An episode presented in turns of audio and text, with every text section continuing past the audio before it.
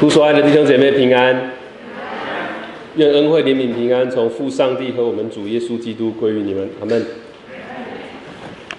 教会的读经进度已经来到民数记，所以我们今天要一起来看这一卷书，请大家翻开手边的圣经，民数记第十一章。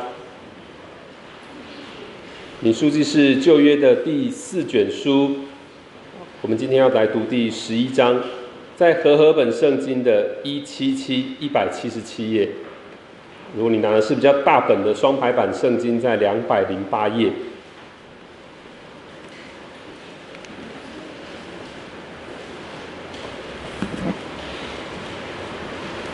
在开始读这段经文之前呢，我们先来前情提要一下。在民数记第十一章的前一章，民数记第十章。我们看到以色列民他们准备要离开西乃山了。那么之前他们这段时间都在西乃山做什么呢？话说要从出埃及记第十九章开始，出埃及记是旧约的第二卷书。他们来到西乃山下的旷野，摩西上西乃山去做什么事情呢？从神那里领受了什么？法版十诫，神和以色列民立约，神也要求百姓要遵守生活的一些律例。神仔细的教导他们要怎么建造会屋、会幕，怎么制作圣所、至圣所里面的一些摆设器具、献祭的器具等等，这些都记载在出埃及记。出埃及记的下一卷书是立位记。好，那么以色列民在立位记的时候做些什么呢？神告诉他们要怎么样高立祭司，怎么样在一些节期特别的礼仪的时候，什么时候要洁净，要怎么样奉献等等的这些事情要怎么样预备，都在立位记里面。立位记的在下一卷书就是民数记，民数记的一开始就说到神要以色列民按支派来数点二十岁以上可以打仗的这些男生有多少。也吩咐立位支派要参与在会幕的侍奉里面。到了民数记第十章，这些以色列民才终于要离开西乃山底下的旷野。所以从出埃及记十九章到立位记到民数记的十章，总共有十一个月的时间，跨越了三卷书的时间。好，他们终于要离开了。火柱云柱一如往常的在前方引导他们，神所赐的玛纳也天天填饱他们的肚腹。但是这趟旅程会是顺利的吗？以色列民在这十一个月的时间，我们从出埃及记十九章到民数记第十章，哇，这么长篇幅的范围，我们看见神好像在西乃山下的旷野，很认真、很仔细的装备。这一群啊，他的选民，但没想到才走了三天，才从西乃山的旷野离开三天的路程，就出事情了。这是我们今天要来看的民数记第十一章。呃，今天我们不会按照经文的次序全部把十一章给读完，我们会跳着读，按照今天信息的顺序。所以我们先来读四到六节，然后我们再读十到十五。先请弟兄跟我一起念四到六节，请他们中间的闲杂人大起贪欲的心，以色列人又哭嚎说：“谁给我们肉吃呢？”我们记得在埃及的时候不花钱就吃鱼，也记得有黄瓜、西瓜、韭菜、葱、蒜。现在我们的心血枯竭了，除这玛纳以外。在我们眼前并没有别的东西。好，请弟兄继续跟我念十到十五节，请。摩西听见百姓各在各家的帐篷门口哭嚎，耶和华的怒气便大发作，摩西就不喜悦。摩西对耶和华说：“你为何苦待仆人？我为何不在你眼前蒙恩，竟把这管理百姓的重任加在我身上呢？”这百姓岂是我怀的胎，岂是我生下来的呢？你竟对我说，把他们抱在怀里，如养育之父抱吃奶的孩子，直抱到你起誓应许给他们祖宗的地去。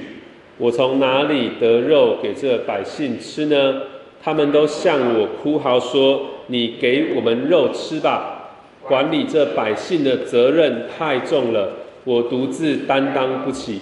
你这样待我，我若在你眼前蒙恩，求你立时将我杀了，不叫我见自己的苦情。我们读到这，好，请问一下大家，我们刚才读的经文，你看到了哪两个角色向神发出哭诉呢？谁？摩西还有谁？百姓，没错。所以，我们接下来看一下，来到神面前哭诉的这些以色列民百姓，还有摩西，才走三天的路程 就出事了。以色列民又开始埋怨神了。这不是第一次，你还记不记得，在他们刚离开埃及，好不容易过了红海，神合并的红海，让这些埃及的法老王的军兵没有办法追上他们。但是他们就在离开红海的第三天，也是开始抱怨。他们抱怨水很苦啊，抱怨没有肉可以吃啊。说以前在埃及的时候，我们好歹也是坐在肉锅旁边吃的饱饱的。那神那一次怎么做呢？就给他们鹌鹑，让他们有肉吃，还每天每天赐下玛纳给他们，供应他们的需要。从那个时候开始，从出埃及记那个时候开始。连续几年，神都供应他们玛纳。几年？四十年。啊，出埃及记的作者告诉我们，在出埃及记十六章三十五节说，以色列人吃玛纳共四十年，直到进了有人居住之地，就是迦南的境界。所以在今天这个民数记十一章发生的当下，也是有玛纳天天的供应的。但是这一次出了事情，啊，还是出了事情。大家看一下这个事件是从谁开始有了一些变化？这个事件是谁引起的？闲杂人啊，他们中间有一些闲杂人起了贪欲之心，起了贪恋的心。这些闲杂人是谁啊？是不是一些没事做的人、游手好闲的人呢？出埃及记的作者告诉我们啊，在出埃及记十二章三十七到三十八节。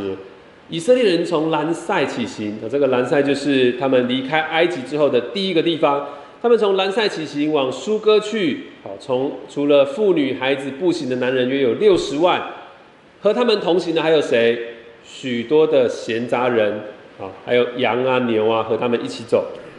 这些闲杂人就是那个不属于以色列血统的，但是和以色列民一起离开埃及的这些外族人。好，这些闲杂人开始有了一些贪恋的心，但是你再看一下我们刚才读过的第四节，很奇怪哦，为什么是这些闲杂人起的贪恋的心，但是哭嚎的上街头抗议的却是以色列民？为什么？因为这些以色列民被影响了，对不对？这些闲杂人他们不明白神的全能还有恩典。在他们的挑动、教唆之下，反而让这些以色列民开始质疑自己的神的恩典，觉得这个神给的不够好。我们看到一个影响力的发酵。弟兄姐妹，你是一个具有影响力的人吗？你要很小心哦，你要小心你的影响力是不是对别人造成不好的影响。啊，你说我我会克制，我知道什么时候该讲对的话，什么时候不要讲那些不好的话，我会克制。但这好像一个去喝酒的人，总是告诉别人说我不会醉啦，我知道我可以喝多少。啊，你知道会溺水的通常都是会游泳的还是不会游泳的？会游泳的。好，所以要小心，不要让我们的影响力成为别人的破坏。在这些闲杂人贪恋的心的驱动之下，马那算什么啊？我们以前在埃及吃的可好了，过的生活可好了。这些百姓他们遗忘了他们在埃及是当奴隶的耶，他们还自己美化了他们在埃及那个时候的一些回忆。所以神给他们的玛纳对他们来说是珍贵的，还是不起眼的呢？他们说，在我们的面前居然只有这个而已吗？闲杂人的贪恋。以色列民的埋怨还有哭嚎，引起神的愤怒。也直接影响了谁的心？摩西。摩西觉得要带领这一大群人真是太沉重了。你想想看，你如果是当一个公司的主管或老板，你底下的人一个人不顺服，一个人跟你抱怨就算了，我底下一群人都跟你吵翻天，都在跟你抱怨，你还做得下去吗？啊，如果你是一个班级的导师，你班上有一个特别不听话、不顺服的孩子，那也好吧，那也还好吧。但如果整个班都跟你作对，都在捣蛋反抗，你这个老师还当得下去吗？那摩西说：“神啊，那是你的孩子哎，那个不是我的哎，为什么你要这样苦待我？管理这百姓的责任太重了，我没有办法独自承担。”摩西就继续说了很哀伤的一段表达，他说：“不然这样吧，神啊，如果我在你的面前还算是一个蒙你恩待的人，怎么样？拜托你杀了我吧。”你取走我的性命吧，我死了面对你都比我活着面对这群人还要好。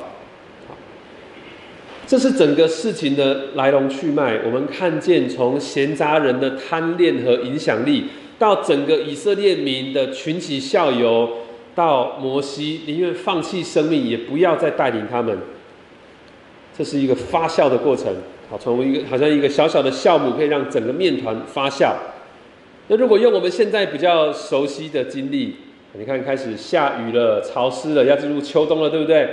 你的房间如果不够除湿、不够干燥，你的食物不小心放在空气中一段时间会怎么样？发霉，一点点的美，你过一段时间，哇，整个都是美。闲杂人、以色列民还有摩西，这些人，他们抱怨的对象，他们的苗矛头是指向谁？指向上帝。那么我们继续往下看，看看神是怎么样回应、怎么行动的。我们来看神对以色列民还有摩西的回应。我们继续来读十八到二十节，还有三十一到三十四。好，这是神对以色列民的回应。我请姐妹跟我一起来读，请十八节。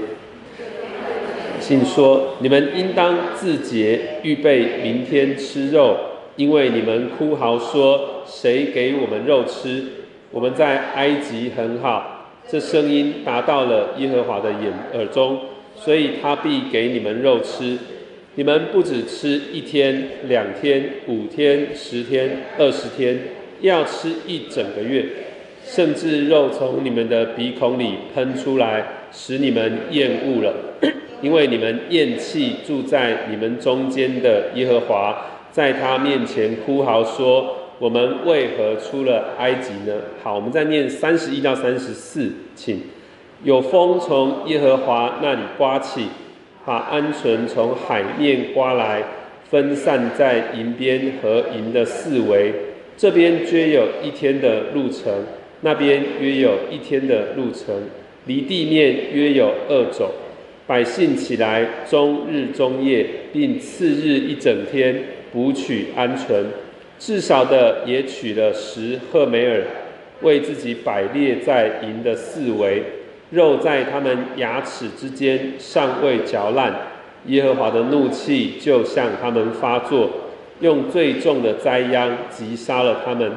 那地方便叫吉伯罗哈塔瓦，就是贪欲之人的坟墓。因为他们在那里葬埋了那起贪欲之心的人。好，我们读到这里，神怎么样回复以色列民？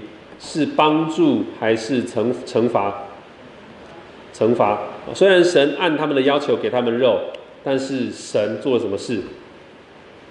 要吃你就吃到饱，吃到撑，吃到喷出来，吃到死吧。那么神给摩西的回应是什么？好，我们继续来读，我们一起来读好了，十六到十七节，请。耶和华对摩西说：“你从以色列的百长老中招聚七十个人，就是你所知道做百姓的长老和官长的，到我这里来，领他们到会幕前，使他们和你一同站立。我要在那里降临，与你说话。”也要把降于你身上的灵分赐他们，他们就和你同当这管百姓的重任，免得你独自担当。我们继续念二四到二五，请摩西出去，将耶和华的话告诉百姓，又招聚百姓的长老中七十个人来，使他们站在会幕的周四围。耶和华在云中降临，对摩西说话。把降与他身上的灵分赐那七十个长老，灵停在他们身上的时候，他们就受感说话，以后却没有再说。好，我们读到这，神怎么回应摩西？是帮助还是惩罚？帮助。摩西说他自己没有办法独自担当，神说什么？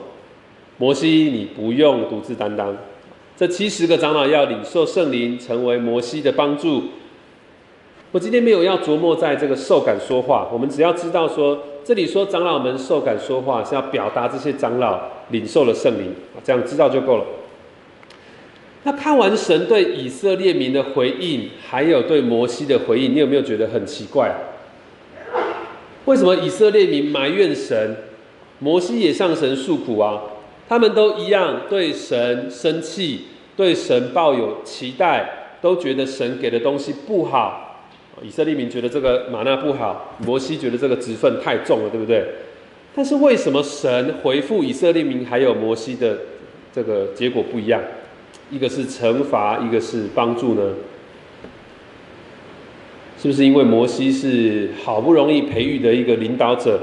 所以神只好多忍耐他，多包容他呢？还是说摩西只有一个死了就没了？哇，以色列民这么多，死一些刚好杀鸡儆猴，是不是这样？还是说摩西比较少诉苦，以色列民比较常抱怨，所以以色列民抱怨的额度扣打用完了，上帝只好动杀的的这个杀了他们。关键其实在二十节。啊，神自己说了原因呢。二十节的中间说：“因为你们啊，这这些以色列民，你们厌弃住在你们中间的耶和华。看起来这些百姓是想要吃肉，是在抱怨是没有错的。但是实际上，这些百姓心里更深层的一个没有说出来的话是：我的眼前不该只有玛纳，我的眼前不该只有玛纳。”很奇怪耶，为什么一位领他们出埃及、脱离这个为奴之地的神会被他们厌弃？原来是这个贪恋的心，让他们用嫌弃的眼光来看待神所赐的玛纳。事实上，玛纳应该是以色列民眼中的全部了，是每天都够用的，也不需要他们耕种才能得来。但是，当贪恋的心萌芽了，玛纳就不再是以色列民眼中的全部。第六节，他们说，除这玛纳以外，在我们眼前并没有别的东西。你看这第六节这句话，如果你单看这一句，从中文你看不出来以色列民是知足的还是埋怨的，对不对？除这玛纳以外，在我们眼前并没有别的东西。但是实际上，以色列民是不知足的。意思是什么？你只给我玛纳，还有吗？还有别的东西吗？我可以换一个吗？以色列民在问了这两个问题，也可以看出他们心中是不是真的有这个神。第四节，他们问说：“谁给我们肉吃啊？”十三节，摩西转述他们的话说：“他们都这样说，你给我们肉吃吧。”这指的是摩西。他们在跟谁讲话？他们在跟谁抱怨？他们有在跟神表达他们心中的苦楚吗？看。这些问题，我们会觉得他们认为能够吃到美味的肉是比较重要的事情。这位神仿佛已经是一个被遗忘的、不够满足他们能力不足的、不够不够爱他们，不是不是再需要向这个神来求告了。他们不在意神怎么看这个事情，他们在意的是我的眼中看到的是什么。除这玛纳之外，在我们眼前并没有别的东西。我真的需要相信这一位只能赐给我玛纳的神吗？贪恋的心让我们只从自己的眼中来评断价值。我们好像是一个拿到一个珠宝的珠宝鉴定商，但是标价是我自己决定，我说了算。在我们家的分工，我是比较常下厨的，所以厨房是我的地盘。新柔师母比较多是在照顾孩子，当然她也会下厨的，只是我通常回到家之后，为了躲避小孩的纷扰，我会躲到厨房去做菜，然后说你们不准进来，爸爸在煮饭。那大家猜猜看，我煮的食物好不好吃？你说好吃，我也没有办法请你吃。我准备的食物，孩子们喜不喜欢呢？大部分是喜欢，但是他们有时候也会抱怨。特别有时候我们如果就是煮不小心煮多了，或是别人给的某一种食材比较多，我们两三两三餐会吃一样的东西。有时候我也的确煮的不太好吃，他们会抱怨。但是有时候我是精心预备，我自己也觉得这个很好吃，他们却还是不喜欢。比如说他们喜欢吃木瓜，他们也喜欢喝牛奶，但是。这两个食物组合在一起的那个食物，他们就不喜欢是什么？木瓜牛奶，他们不喜欢，我我还是无法理解。很营养的东西，他们嫌弃，叫他们喝这个木瓜牛奶，好像叫他们喝毒药一样。弟兄姐妹，那神给你的玛纳又是什么呢？你有没有看见玛纳的宝贵？还是你视而不见？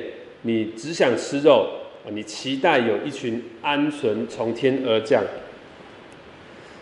弟兄姐妹，我们是有罪的，贪恋的心让我们去嫉妒别人所拥有的，轻看了神已经给我们的十条诫里面的哪两条诫命也指出我们贪恋的罪呢？哪两条？第第几条讲到贪恋的罪？第九、第十，对不对？你不可贪恋人的啊，不可贪恋人。今天没有，你忘了自己回去翻圣经。弟兄姐妹，你是一个贪恋的人吗？你觉得别人家的老公比较善解人意吗？你觉得别人家的老婆比较温柔有爱心吗？你觉得神比较恩待那些大公司、大机构、大牧、大大教会、大牧师吗？你会不会很常嫌弃自己的朋友、家人、父母、儿女？还是你嫌弃神所赐给你的面貌、身材、I Q、E Q 吗？还是其实你看起来是一个知足的人，但是那是因为你够狡猾，你把这些贪恋还有嫉妒都包装的好好的，藏的好好的，仿佛你是一个感恩的人，但是心中却充满苦毒还有埋怨呢？你可以想想看上面这个问题哦。如果你要说一句话，我如果有什么什么，我的生活就会过得更好，那这个空格你会想要填什么东西？这个东西就是你觉得有了它会让你生活、生命更快乐、过得更好的，这也许就是你的安全感的来源吧。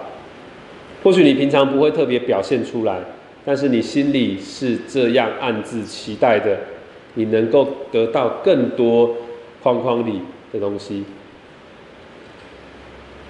以色列民说：“我的眼前不该只有玛纳。”神啊，为什么我的面前只有这些？你也常这样子问上帝吗？弟兄姐妹，小心呐！这些以色列民的下场是什么？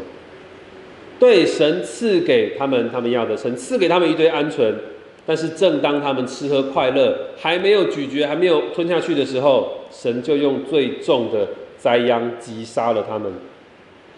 当我们要去追寻、去贪恋神所不喜悦的。那么，这群这种这种追寻的过程，我们在远离神，我们会渐渐失去对神的信心还有依靠。我们在往一个反方向跑，往这个渴望在神的同在以外的地方得着好处。在诗篇七十八篇亚萨的诗，也写了以色列民从离开埃及到进入迦南之前这段路途当中一堆背逆神的事实。这里说，他们心中试探神，随自己所欲的求食物，并且妄论神说：“神在旷野岂能摆设宴席吗？”当以色列民在问说：“神啊，为什么我的面前只有玛纳？”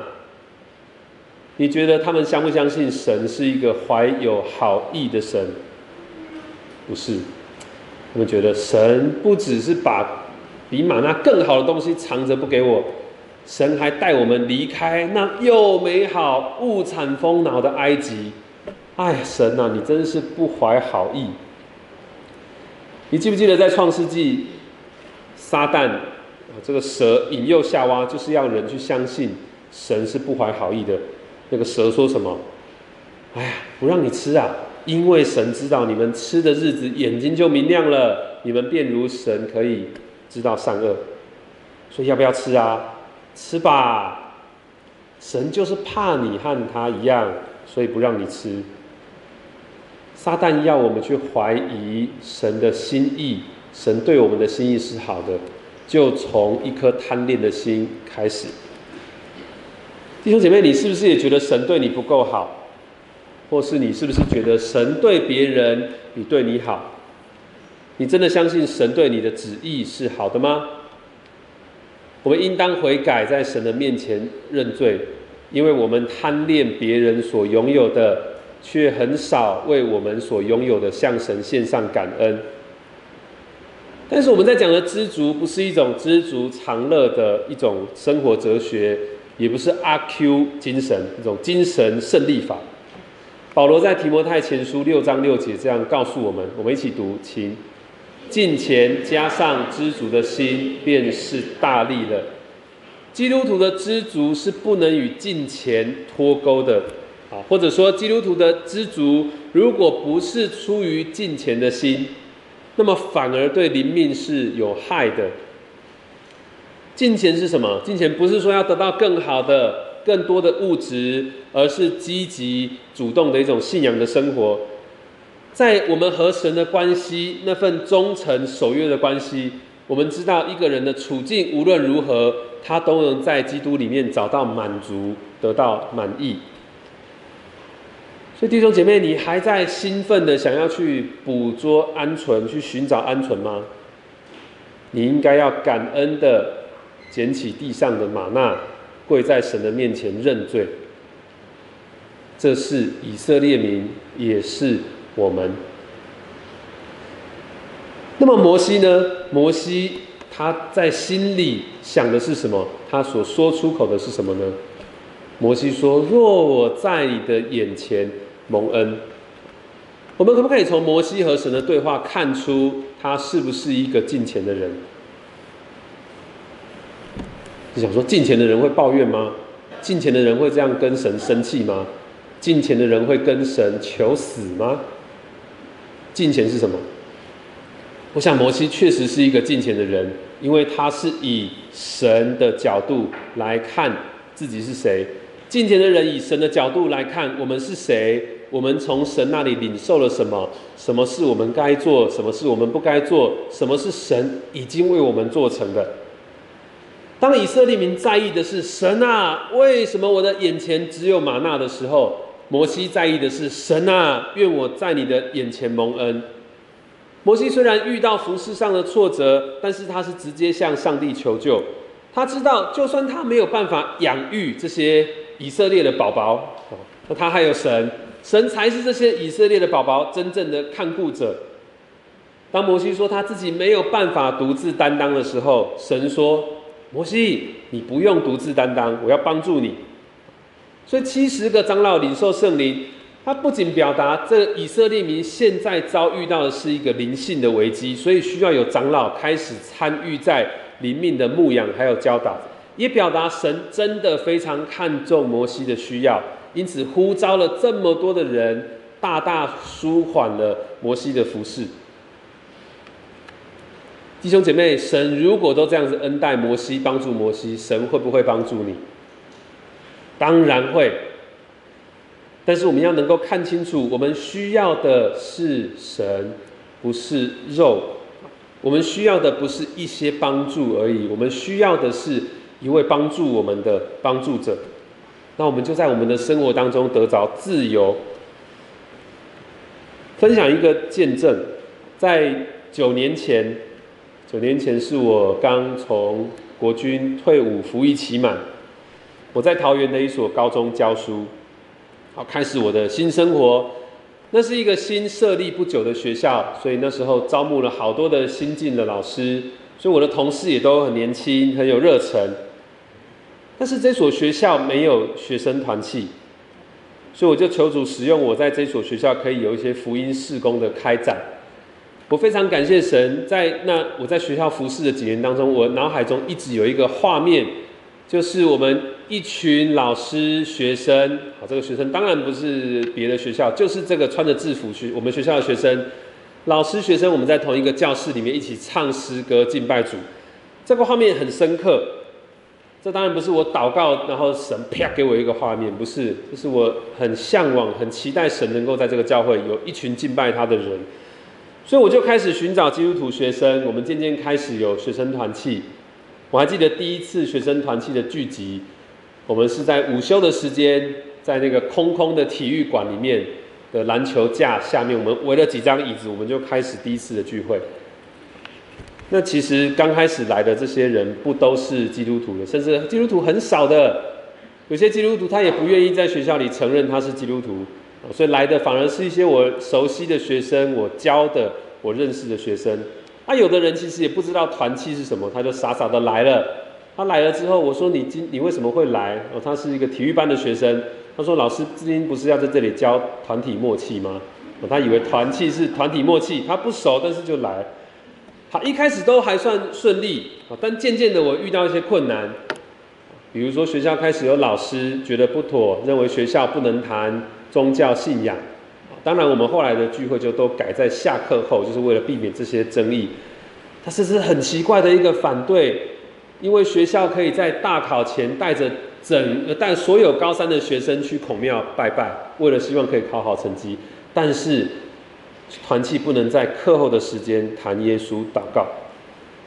另外一个难处是我自己服侍也觉得很疲惫、很孤单。那是我是一个新进的老师。如果在国高中这个体制里面，新进的老师通常都会被叫去做行政工作的。好，资深的老师他们会当导师，会当专任老师，他们不愿意做行政工作，所以行政工作都是谁来做？啊，我这种菜鸟，那加班责任制，事情要做完才可以离开，有主管管理的。那到下下班下课，学生放学的时候，团期要开始了。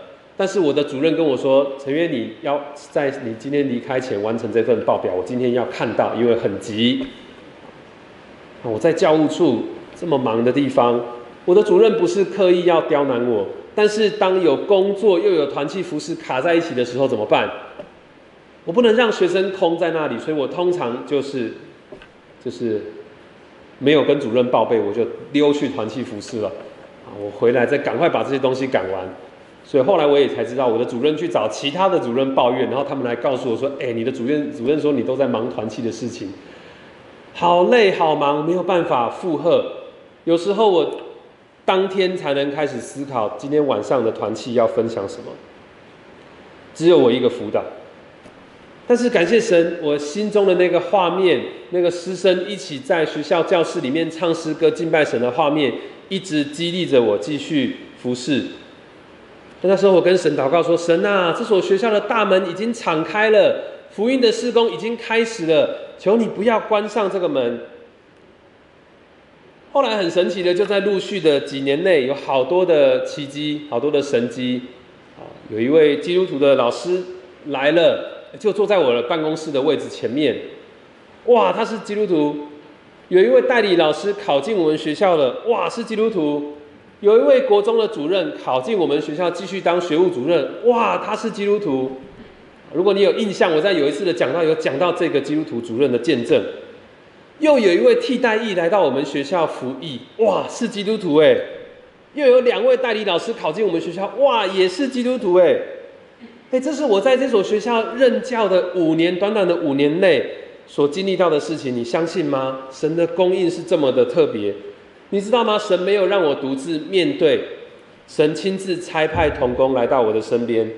我不再觉得自己是一个人要扛起这个团契，我看见神这位帮助者在帮助我，在这个团契当中的服侍。后来有几位比较委身的童工一起和我在这个学生团契里面配搭服侍。我们甚至还成立了教师团契，不仅是陪伴老师们在学校的灵性的需要，也成为学生团契的后盾。后来，呃，我们知道神没有关起这道门，神没有让我独自面对。虽然后来这些基督徒的伙伴大部分都离开学校了，啊，去因为代理老师替代役在一个学校的任期都是很短的啊。我和我前面那位呃办公室座位前面那位女老师，我们后来也就是离开了这个学校，我后来就进神学院去受装备了。但是我们都在神所安排的这个时间点参与在他的事工里面。在前段时间，我也听到这个学生团契的近况，又有一位基督徒代理老师考进这个学校，他是很有经验、很能干、也很有热忱的基督徒老师。所以神仍然恩待他的羊，让这个团契得以被喂养，可以有让这些年轻的学生可以认识神的机会。他原来就算我曾经是孤单的，感到有重担压在肩头，但是神一直是我最好的帮助者。这是他的事工，我是他的同工，他会负责，他能使万事互相效力。其实，在这个团契的服饰当中，有一些基督徒的老师也因为这样的服饰，他自己得着激励，离开这个学校之后，他也在其他的学校开始学生团契的服饰。他也许也会经历到一些孤单跟重担，但是我们相信神会继续带领他的弟兄姐妹。神也是你最好的帮助者。神在你的夫妻冲突关系当中帮助你，你不是独自在面对一个很难以改变的配偶。神也在你和你的父母长辈的代沟当中看见你的为难，你不是自己在面对彼此的差异。神也参与在你和孩子的互动当中，你不是自己独自在面对，好像逐渐失控的教养。神也在你的课业还有工作的难处当中陪伴你，你不是自己在面对一个资本主义挂帅的社会。神也了解你服侍的瓶颈，你不是独自一个人在面对待人处事的这些心力交瘁。神也疼爱你渐渐衰残的身体，你不是自己一个人独自面对衰老还有病痛。最后，神也知道罪人如你和我需要一个福音的群体，就是教会。所以我们不是独自在面对自己的罪。我们曾几何时觉得这个战场上只有我一个人，觉得这场仗再也没有人可以帮助我们了。没有人可以代替我们上场，但是神要对你说：“我来帮助你，免得你独自担当。”或许在你的经验里面，你不一定每一次都有像我刚才分享的见证，有一个很好的结果，不一定的。我们从自己的感觉、从自己的观察和经验，不一定能够明白神的作为。神也不总是用一样的方式来做事。但是有一件事情是绝对不依靠我们的感觉和观察的，那就是我们这些罪人的重担，神一定不是让我们独自担当的。神如果要我们独自担当自己的罪，那是多么可怕的一件事情！我们与神隔绝，我们生命的每一天都是更迈向死亡一步。